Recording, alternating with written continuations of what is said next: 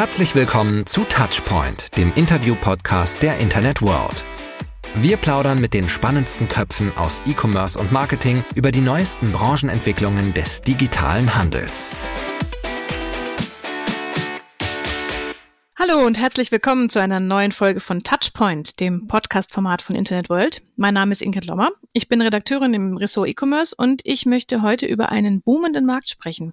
Und nein, es geht nicht um Puzzles oder um Heimtrainer oder um Hula-Hoop-Reifen oder um eines der anderen Kategorien, die von Corona so profitiert haben, sondern es geht um Second-Hand-Mode. Der Markt für gebrauchte Kleidung ist letztes Jahr rund 21 Mal so schnell gewachsen äh, wie die restliche Modeindustrie. Viele große Händler haben im letzten Jahr eigene Secondhand-Angebote gestartet. Ich denke, die meiste Aufmerksamkeit hat wahrscheinlich Zalando eingesammelt mit seinem Pre-Owned-Programm. Und äh, nun ist aber der Secondhand-Markt im Netz ja keine Erfindung des letzten Jahres. Deshalb möchte ich heute mit jemandem sprechen, der das Thema schon längst vor dem Hype für sich entdeckt hat und mitdefiniert hat. Und dafür habe ich mir Maria Spilker eingeladen, Mitgründerin der Secondhand-Plattform Mädchenflohmarkt. Flohmarkt. Maria, herzlich willkommen. Hallo, vielen Dank für die Einladung.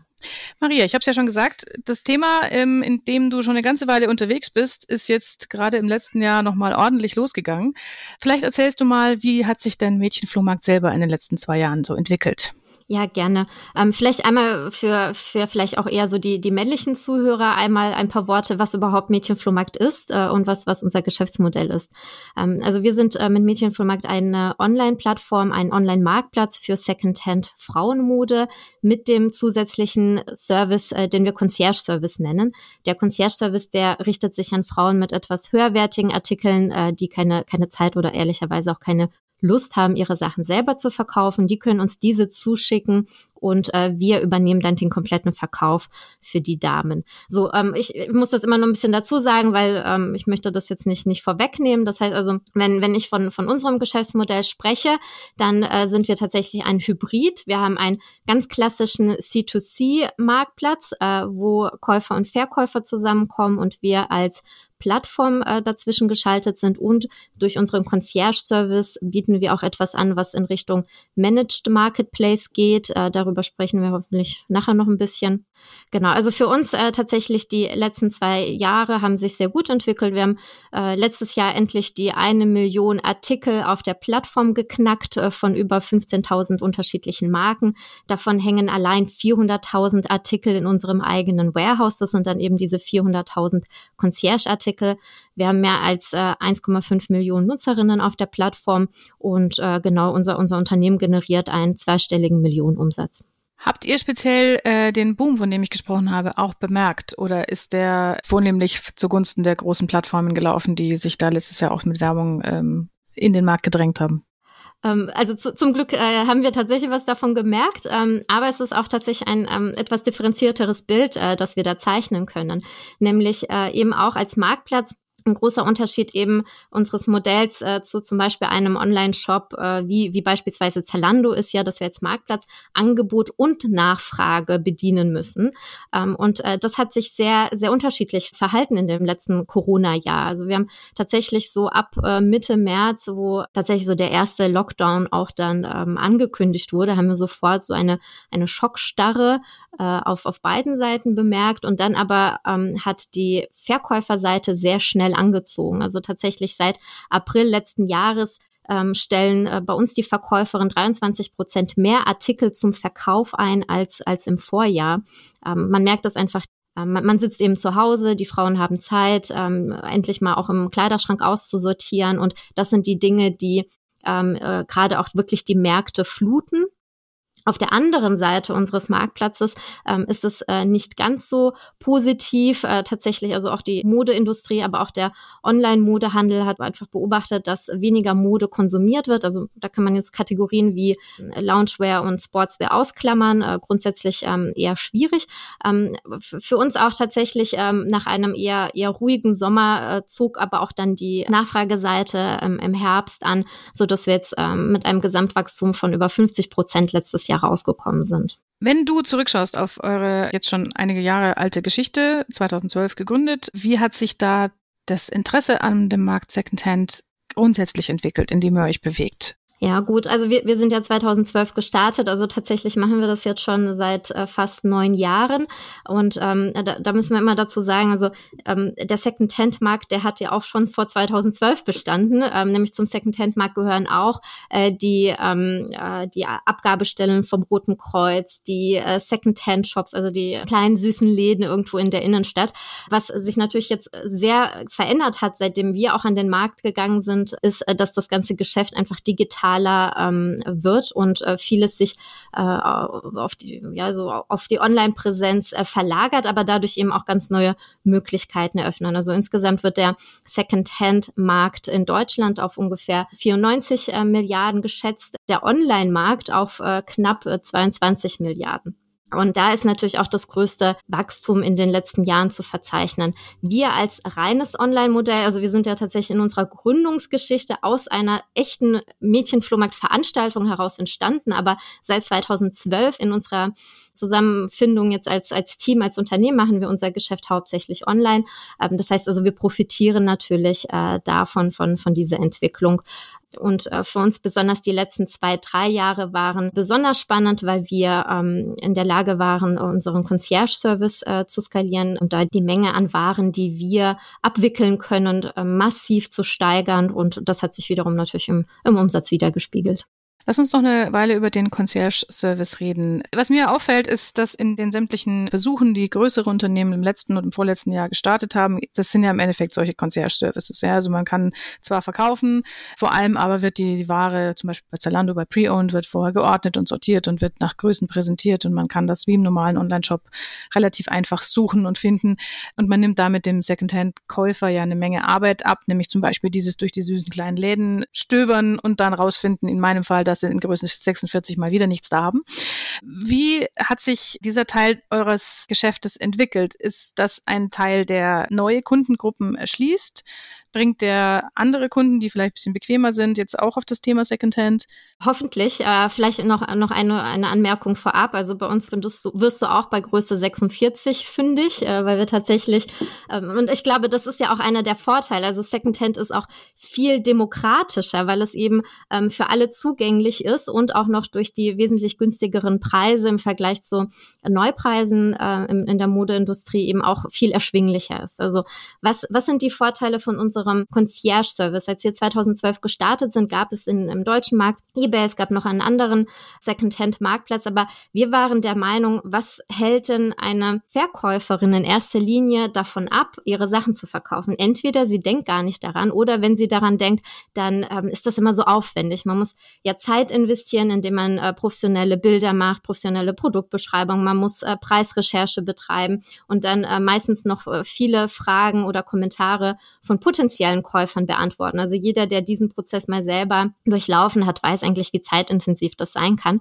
Und äh, das heißt, unsere Dienstleistung an die äh, Verkäuferin in dem Fall ist es eben all diese Aufgaben ihnen abzunehmen. Ähm, und sie profitieren eigentlich nur noch davon, dass, äh, wenn sich der Produkt, äh, das Produkt verkauft, dass sie den Verkaufserlös auf ihr Konto überwiesen bekommen. Das hat zum Beispiel auch äh, eBay erkannt. Wir arbeiten seit 2015 zusammen mit eBay wo sogar eBay ihren eigenen äh, Kundinnen in Deutschland und in Österreich anbietet, unseren Concierge-Service zu nutzen, weil sie eben auch erkannt haben, dass sie dadurch Verkäuferinnen aktivieren können, die ansonsten einfach gar nicht aktiv wären und dadurch ihr, ihr Sortiment erweitern können. Weitere Vorteile vom Concierge-Service ist es natürlich, ähm, dass wir, ähm, dass die Ware durch unsere Hände geht. Das heißt also, die Produktbeschreibung, die Bilder sind wahrheitsgetreu. Wir machen immer eine Fälschungsprüfung. Das heißt also, auch wenn man bei uns kauft, dann ähm, ist das eigentlich garantiert ähm, echt.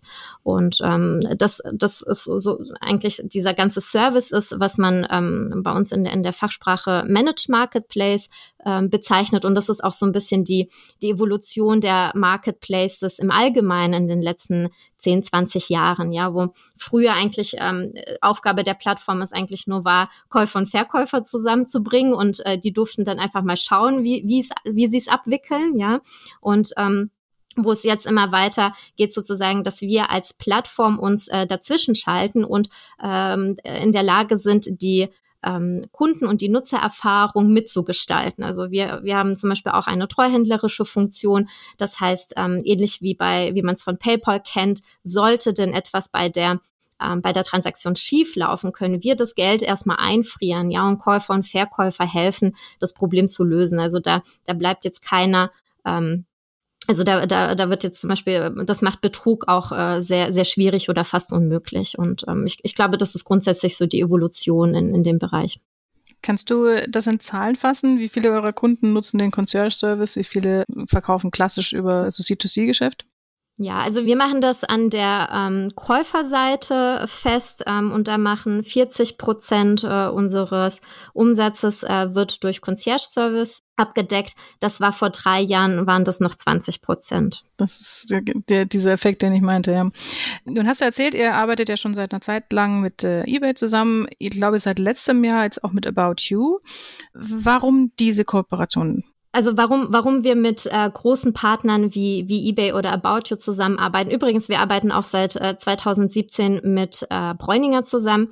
Ähm, ist der einfache Grund, dass wir nun mal ein kleines Startup sind und wir haben aber den Anspruch, die Welt zu verändern, in dem Sinne, dass wir Secondhand äh, zur Selbstverständlichkeit für jeder Frau machen wollen. Und das können wir alleine nicht schaffen. Also da brauchen wir einfach große Partner, die mit uns gemeinsam dieses Thema äh, vorantreiben und groß machen. Und äh, wir kooperieren in unterschiedlichster Form mit, äh, mit den unterschiedlichen Partnern. Also zum Beispiel About You hat äh, letztes Jahr ihre Second Love Rubrik äh, gestartet.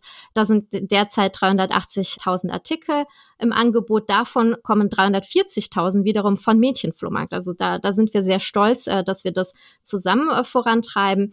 Mit Bräuninger haben wir eine ganz andere Zusammenarbeit. Äh, Bräuninger hat zum Beispiel auch erkannt, dass sie als Händler Teil dieser ähm, des Kreislaufs äh, sein möchten. Und der Bräuninger bietet zum Beispiel ihren Kundinnen ein, die aussortierten Waren über unseren Concierge-Service zu verkaufen. Aber anstelle eines Geldbetrages bekommen sie einen Einkaufswertgutschein, den sie eben in diesem äh, Bräuninger Ökosystem wieder einbringen können. Und der Vorteil dessen ist, dass man ähm, also natürlich nehmen wir eine Provision und ähm, im Fall einer geldlichen Auszahlung behalten wir 40 Prozent Provision ein. In der Zusammenarbeit mit Bräuninger aber bekommt zum Beispiel die Kundin 80 Prozent ähm, als Verkaufserlös äh, wieder zurück. Das heißt also, wenn sie eine sehr aktive Bräuninger Kundin ist, dann lohnt sich das. Und äh, wir, wir betrachten das als Win-Win-Win-Situation zwischen Bräuninger Kundin und uns. Also wenn ihr sagt, euer Ziel ist es, quasi eine Secondhand für jeden Kunden zugänglich zu machen, dann müsstet ihr eigentlich letztes Jahr die äh, Sektkorken knallen haben lassen. Ich meine, hier viele große Namen, die dazugekommen sind, nicht nur letztes Jahr auch schon. Ich glaube, H&M ist schon seit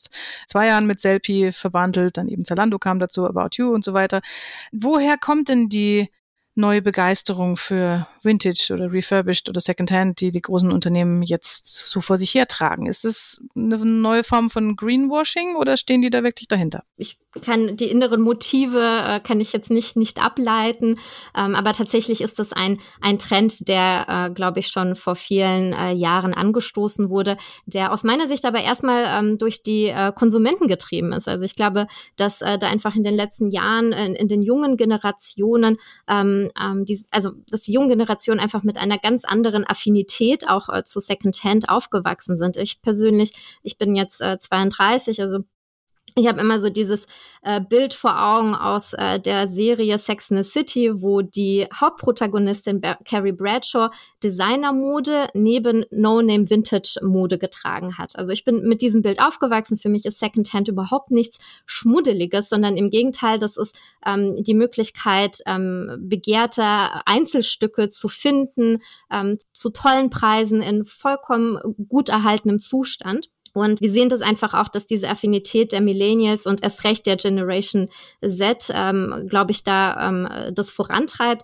Und auf der anderen Seite eben einfach die Modeindustrie, die ähm, immer mehr in die Kritik geraten ist in den, in den letzten Jahren, das auch mhm. als äh, einen Teil der Lösung identifiziert hat. Also man sieht das in, in Studien von, von Greenpeace, von Boston Consulting Group zum Beispiel, die ähm, analysieren, dass ein nicht nur CO2-neutrales Wirtschaften, sondern einfach ein nachhaltiges Wirtschaften innerhalb der Modeindustrie ist eigentlich unmöglich ohne in Zirkularität zu denken. Und äh, das haben auch die großen Marken, Händler erkannt und ähm, wollen gemeinsam mit uns Lösungen schaffen. Nun ist natürlich gerade also das äh, Problem der Überproduktion in der Mode ja jetzt kein neues. Also ähm, ich glaube, ein Drittel sämtlicher äh, Mode auf dem ganzen Markt ist jederzeit immer zu jedem Zeitpunkt reduziert, weil man einfach so eine riesen Überproduktion hat. Wo, wo soll das jetzt noch hinführen? Also wenn jetzt so viele Unternehmen dieses äh, Refurbished für sich entdecken, was erwartest du in den nächsten Jahren vom Markt? Also du hast gerade, glaube ich, auch den, den zweiten großen äh, Megatrend ähm, aufgegriffen. Ich habe jetzt einerseits über, über ähm, Nachhaltigkeit gesprochen, der andere ist eben Fast Fashion und die Probleme, die mit, damit einhergehen. Und wir, wir beobachten tatsächlich in den letzten 10 bis 20 Jahren, dass sich das äh, Konsumentenverhalten auch sehr verändert hat, in dem Sinne, dass in dem Rahmen, wie Modemarken immer mehr Kollektionen innerhalb eines Jahres herausbringen. Ich glaube, die Zahl bei, bei zum Beispiel Zara liegt bei 20 bis 30 Kollektionen pro Jahr so halten die Konsumenten da auch mit. Also es wird immer mehr Mode geshoppt äh, in immer kürzeren Zyklen. Ähm, es gibt Studien, die sagen, dass es gibt 70 Prozent der gekauften Kleidung sind nur für den einmaligen Gebrauch äh, gedacht. Und so all diese Sachen, die bleiben in den Kleiderschränken hängen. Und äh, ich glaube, da kommt eben auch äh, so die, die Zuspitzung dieses Problem führt jetzt natürlich auch dazu, dass Verkäuferinnen sich zwangsläufig die Frage stellen, okay, wohin mit den ganzen Sachen? Man möchte ja weiterhin shoppen shoppen. Ähm, und äh, da bieten eben Second-Hand-Plattformen wie unsere oder wie eBay eine, eine gute, gute Lösung. Ich glaube, das, das ist nochmal das, was äh, die Zuspitzung dieses Problems ist. Das ist das, was äh, in den letzten Jahren passiert ist, weshalb ähm, der, der Markt da nochmal an Fahrt angewonnen hat. Also wir rechnen zwischen 2019 und 2021 mit einem Marktwachstum des Second-Hand-Online-Marktes von 69 Prozent. Wow. Nun erfordert aber, wenn wir schon beim Thema Fast Fashion sind, ja, nun erfordert ja eigentlich Secondhand oder überhaupt die Verlängerung des Produktlebenszykluses, worum es ja bei Secondhand geht, erfordert eine gewisse Qualität. Und ich meine jetzt mit irgendwelchen ähm, Primark Billig-Shirts, die halt fünf Euro kosten und nach fünf Monaten kaputt sind, kann man wahrscheinlich kein ordentliches ähm, Secondhand-Business aufbauen. Wie guckt ihr auf Qualität? Ähm, wie sortiert ihr aus, um da ordentliche Ware rüberzubringen? Also Du triffst mit dieser Aussage den Kern meiner Vision, meiner Zukunftsvision, was wir mit Mädchenflohmarkt erreichen wollen. Nämlich, wenn ich sage, dass wir ähm, selbst äh, Secondhand zur Selbstverständlichkeit für Frauen machen möchten, bedeutet das, dass unser Ziel ist es, dass sie bereits bei der ersten Kaufentscheidung abwägen, was später mit dem Produkt passieren soll, ob sie es später weiterverkaufen können und eben im Idealfall, für welchen Preis sie es dann weiterverkaufen können. Ich beobachte das bereits bei meinem eigenen Verhalten. Das heißt also, wenn ich die erste Kaufentscheidung treffe, dann weiß ich natürlich, dass äh, jetzt so ein H&M Basic Shirt, das ab dem Moment, wo ich das Preisschild abschneide, so das, das kriege ich jetzt nicht nochmal weiterverkauft. Ja, ich achte viel mehr auf Qualität. Ich bin aber auch durchaus bereit, äh, mehr zu investieren in einen Artikel, weil ich ja weiß, dass ich einen Teil meines Investments äh, später mal zurückbekomme, wenn ich denn äh, diesen Artikel nicht mehr tragen möchte oder nicht mehr mag oder so.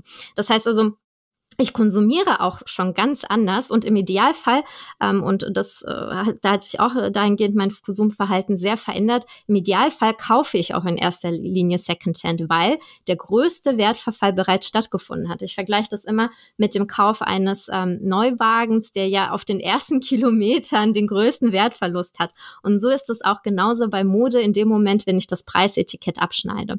Das heißt, wenn ich in erster Linie auch Secondhand kaufe, dann hat der Wertverfall schon schon stattgefunden, der größte. Ich gehe pfleglich mit meinen Sachen um. Das heißt, ich kann die eigentlich auch für denselben Preis weiterverkaufen, den ich bezahlt habe. Und das wird für mich zu einem Nullsummenspiel oder wie ich es gerne nenne, zu einem unendlichen Kleiderschrank. Das ist unsere Vision, ähm, auf was wir hinarbeiten. Mhm.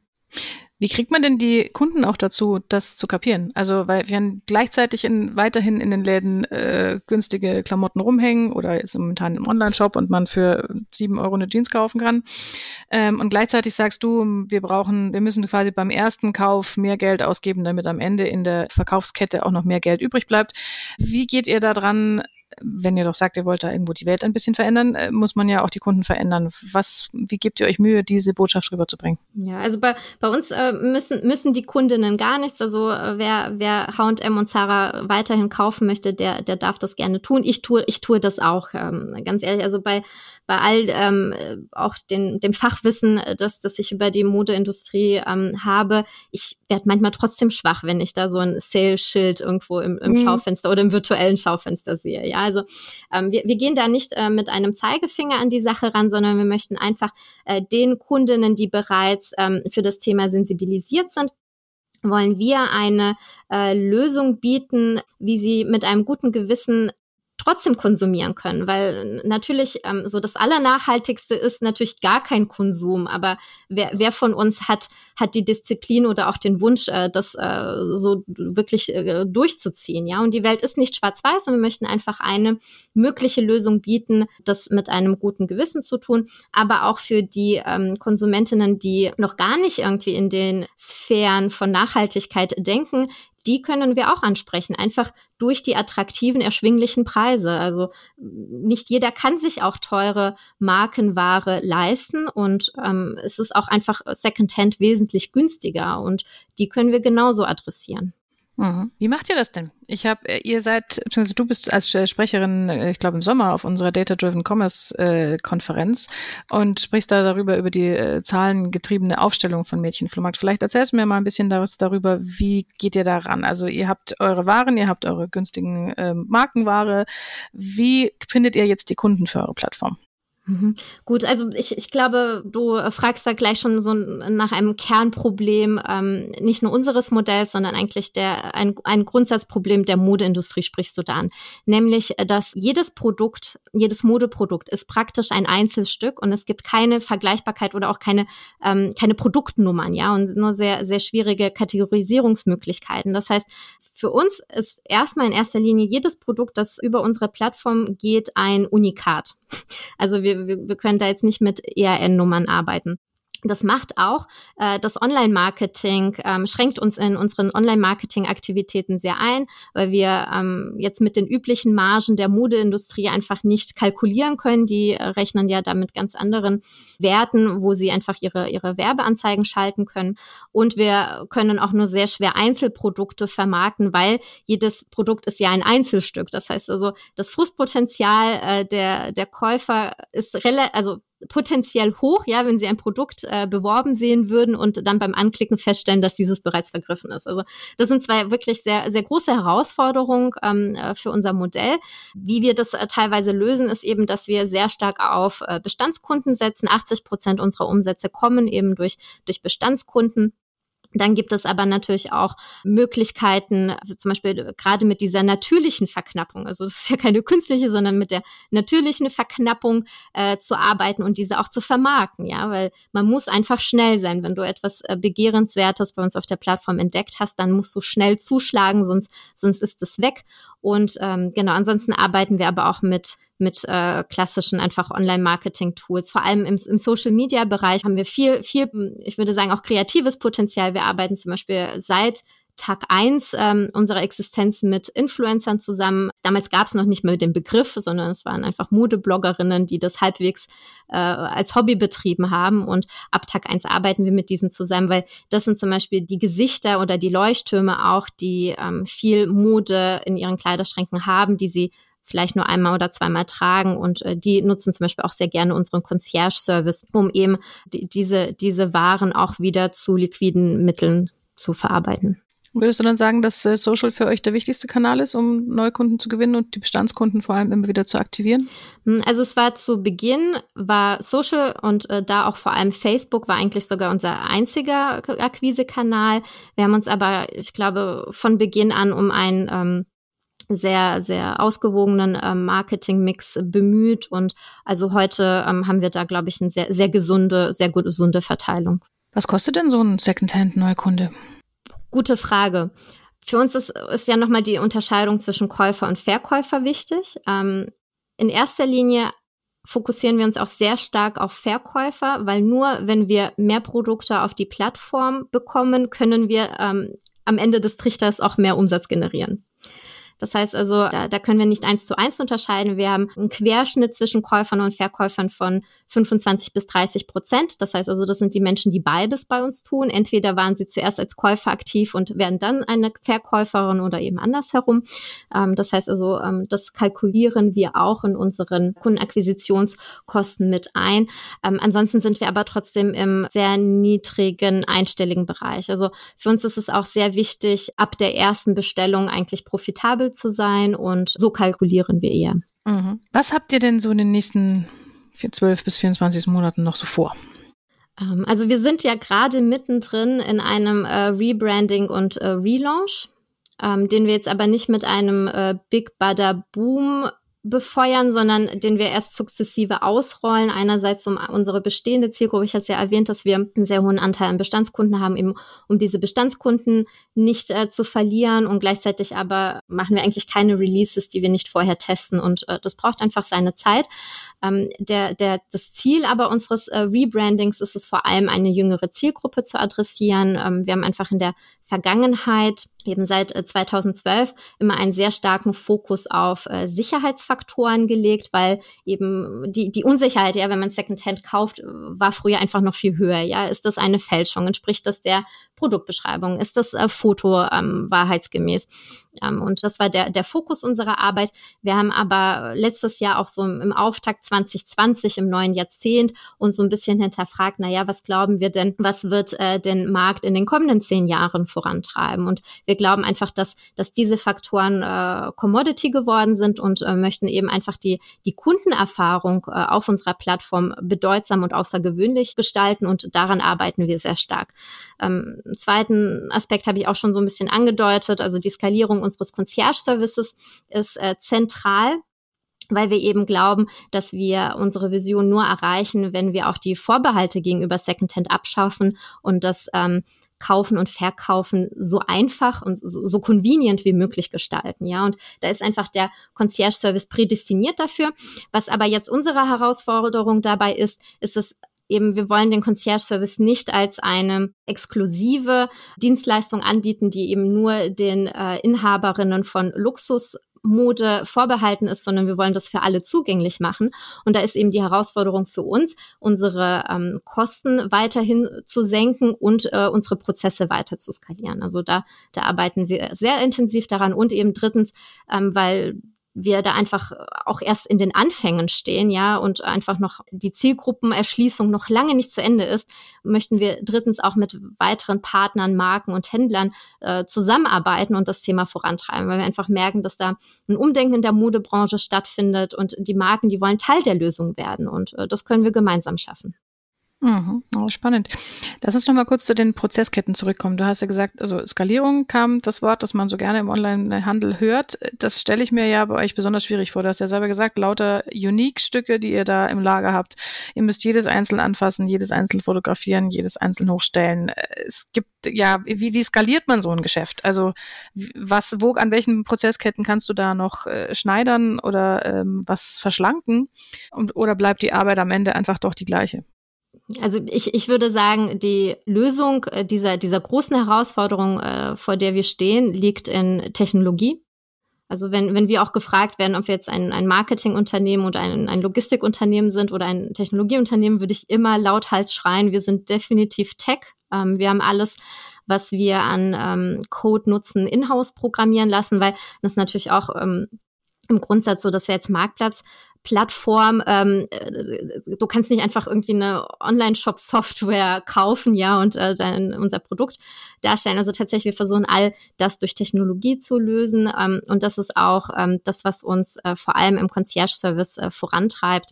Ein gutes Beispiel ist vielleicht tatsächlich auch eine der typischen Herausforderungen bei äh, Online-Marktplätzen, nämlich die Preisfindung. Ähm, eBay versucht das ja äh, zu lösen durch, äh, durch das äh, Beat-Verfahren. Wir arbeiten mit äh, Festpreisen, einfach ausgehend von der These, dass gerade Mode bei, bei vielen Frauen doch einen sehr emotionalen und sehr subjektiven Stellenwert hat und dadurch eben die Verkäuferin eher dazu geneigt ist, äh, sich von ihren Sachen zu, zu trennen, wenn sie ähm, auch einen guten Preis dafür bekommt. Und das zum Beispiel lösen wir auch durch ähm, einen Preisalgorithmus, der einfach mit, mit äh, allen Datensätzen, die wir in den letzten neun Jahren ähm, aufgebaut haben, arbeitet und der Kundin eine Preisempfehlung machen kann. Und trotzdem haben wir einen Mechanismus eingeführt, äh, bei dem die Kundin trotzdem noch das letzte Wort hat, weil es eben so emotional ist. Das heißt, also, wir sprechen eine Preisempfehlung aus, aber die Kundin darf diese noch bearbeiten, wenn sie denn einer anderen Meinung ist. Und auch wenn sie das tun sollte, haben wir zumindest einen Preisanker gesetzt und äh, das ist wichtig. Ein gutes Beispiel ist äh, zum Beispiel meine Lieblingsjeans-Marke Seven for a Mankind. Ähm, wenn ich die neu im Laden kaufe, dann kostet die 200 Euro. In dem Moment, wo ich das Preisschild abschneide, ist diese Jeans keine 50 Euro mehr wert. Übrigens, seitdem ich das weiß, habe ich nie wieder eine Jeans neu im Laden gekauft. Aber was ich eigentlich damit sagen möchte, ist, dass wenn man äh, jetzt keine Preisrecherche betrieben hat als Kundin, würde man vermutlich äh, 100 Euro fragen. Wenn wir aber mit Mädchenflohmarkt bereits äh, mit einem Preisvorschlag von 50 ähm, Euro an sie herantreten, haben wir einen Preisanker gesetzt. Also sie kann vielleicht noch den Preis erhöhen, aber ähm, sie wird zumindest keine 100 Euro mehr, mehr fragen. Also wir versuchen sozusagen diesen sehr, sehr menschlichen, psychologischen Moment äh, vorwegzunehmen. Diese Art von technologischen Hilfestellungen oder Lösungen, die ihr da gefunden habt, ich nehme an, die sind auch von hohem Interesse für die Kooperationen, die ihr mit äh, großen Unternehmen schon gestartet habt. Ich denke ja da, also wenn ich dich da so höre, dann denke ich, ihr könntet auch eine gute White-Label-Lösung bauen. Ist da irgendwas in Planung? Ähm, nein, also wir ähm, tatsächlich, also wir arbeiten bisher nicht als White-Label, weil wir glauben, dass wir auch mit Mädchenflohmarkt ähm, eine, eine starke Marke aufgebaut haben, aber wir haben auch viel viel Substanz, also wirklich viel äh, Technologie, viel Prozess-Know-how in den, in den Jahren aufgebaut. Und ähm, ich glaube, da sind wir auch, auch sehr stolz darauf und sehen uns da eher in einer partnerschaftlichen Zusammenarbeit. Okay. Gut, Maria, das bin ich auch schon am Ende meiner Fragen. Das war eine spannende äh, Tour de Force durch den Secondhand-Markt. Ich danke dir sehr fürs Hiersein. Ihnen allen vielen Dank fürs Zuhören. Und ähm, dann würde ich mich freuen, wenn wir vielleicht in zwei Jahren oder so nochmal miteinander sprechen und hören, ob deine Prognose für das Wachstum des Secondhand-Markts sich tatsächlich erfüllt. Sehr gerne, würde mich auch sehr freuen. Und äh, du kannst ja vielleicht äh, bis dahin auch ein bisschen äh, Secondhand-Erfahrung schnuppern. Äh, das habe ich schon angefangen. habe ich tatsächlich auch im letzten Jahr angefangen. Aber ja, ähm, bis jetzt war es schwierig mit der Größe. Aber ich werde einen, einen Blick drauf werfen. ich danke dir jedenfalls fürs Dabeisein. Und das war's für heute mit Touchpoint, dem Interview-Podcast der Internet World. Wir sagen Danke fürs Zuhören und bis in zwei Wochen zum nächsten Touchpoint.